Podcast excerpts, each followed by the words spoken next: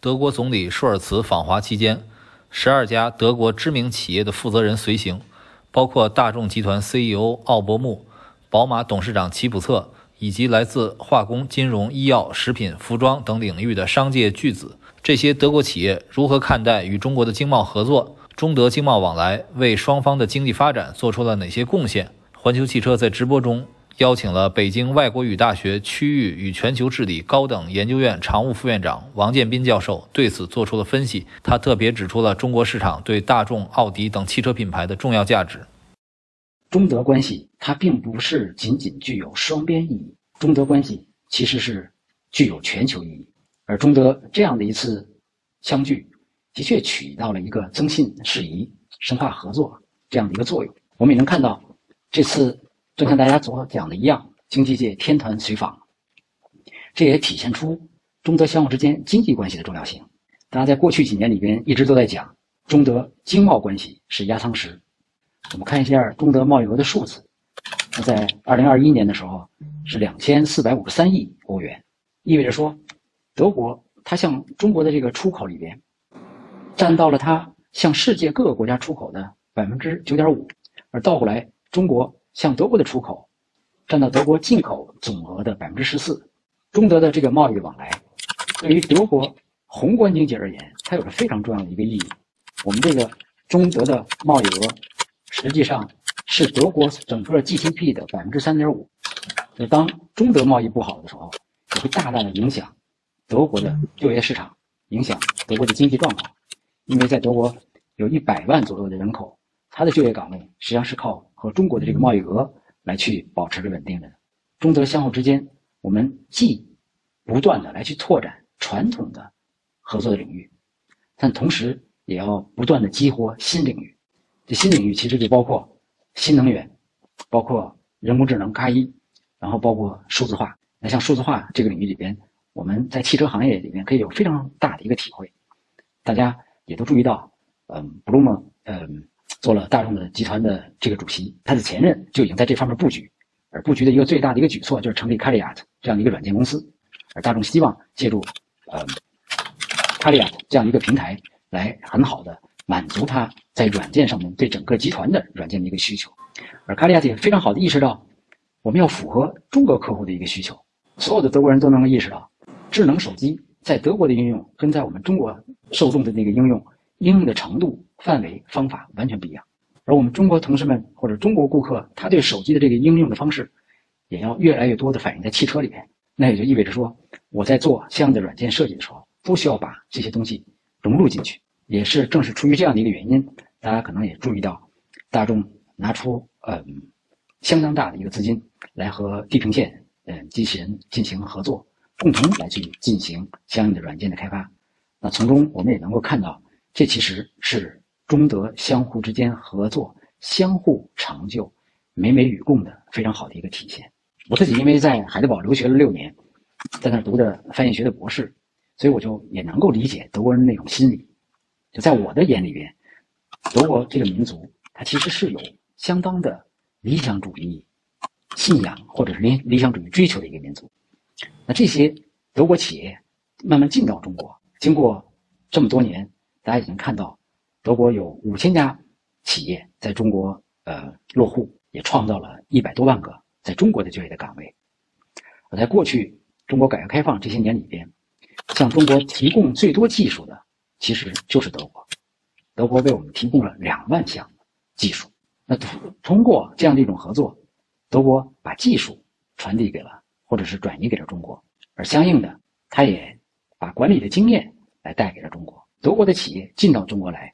它其实也在客观上帮助了中国进行经济上、技术上的追赶，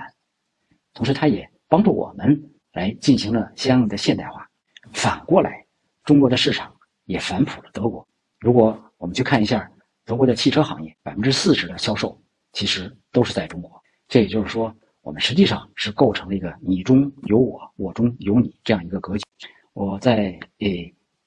前几天的时候还和奥迪的。中国总裁那个温泽博士一块儿呃聊起这个话题，他就讲起来了。奥迪进入到中国，那都是先以产品输出的方式拿到中国来去卖，下一步是进行本地化的生产。那从本地化的生产慢慢再转移到在中国本土的研发。所以，奥迪现在在中国有了它在世界上第二大的一个研发的中心，仅仅次于它在 Ingolstadt 的那个研发中心。这个研发中心为什么重要？是因为大家充分的意识到，我们所做的技术上的一个追赶，尤其是我们做的嗯电动的转型，在这方面，我们第一有大的市场，第二我们有非常大的魄力和非常大的勇气。那这一点是在德国或者在欧洲市场上大家很难以看到的。这就意味着说，出行也包括未来车辆的这种转型，它的很多的技术的动因，并不是从欧洲出来的，而是从中国出来的。奥迪现在就把，呃，中国研发中心的任务进行了大大的一个拓展。未来也包括在长春所建的奥迪一汽的新能源车的生产厂，用 PPE 的这个平台所生产出来的纯电动车，它里边的所有的内部的架构，其实。都要以在中国的需求来去作为一个定义的基准，奥迪就希望在未来这个电动化的时代里边，智能化的时代里边，互联的这个时代里边，奥迪在它自己电动车里边的所有的这些设置，尤其是基于在中国的所获得的这些理念，所获得的这些客户需求，所在它产品上的反应，所有的这些都能在它在中国生产的那个电动车里边进行体验，并且。把它作为未来在全球的一个标杆，那从中我们就能看到了，实际上中国这个市场是在越来越多的开始反哺奥迪的母公司。那这样的一个变化，其实对很多企业而言的话，那是一个完全革命性的一个变化。大家可能也能注意到，这次跟随诶舒尔茨总理到中国访问的有巴斯福的总裁布鲁德米勒，就在整个全球投资环境不好的这样一个情况下。巴斯夫能够下定决心在湛江来去投资一百亿欧，建立一个他在全球第三大的一体化的生产基地。他自有自己的一个考虑，因为在今天，他充分的意识到，就在德国的化学品的销售，在欧洲的化学品的这种销售，化学的制品，它其实是在萎缩。而倒过来，大家预测到二零三零年的时候，在中国的这个化工产品的呃销售。将会达到在整个世界的化工产品销售的百分之五十这样一个份额。嗯，卢德米勒在陪舒尔茨到中国来之前，还在德国他的一个生产正极的工厂里边，请舒尔茨总理到那去参观了一下。也就是说，我们电动车所需要的正负极这些原材料，也是要靠巴斯夫这样的化工企业来去进行生产。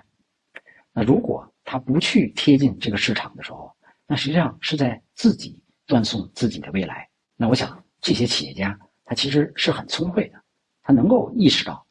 未来在什么地方，需求在什么地方。那为了满足这个需求，我需要到这个地方去。所以我自己觉得，这次德方的这个代表团，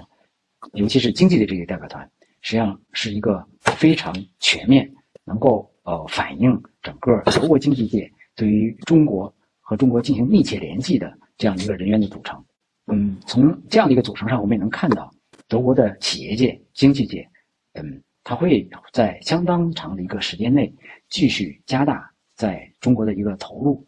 继续保持或者拓展他在中国的业务的范围，而且他也会越来越多的，嗯，把在中国所做的技术的研发和对中国客户需求的理解融入到他的产品的设计之中去。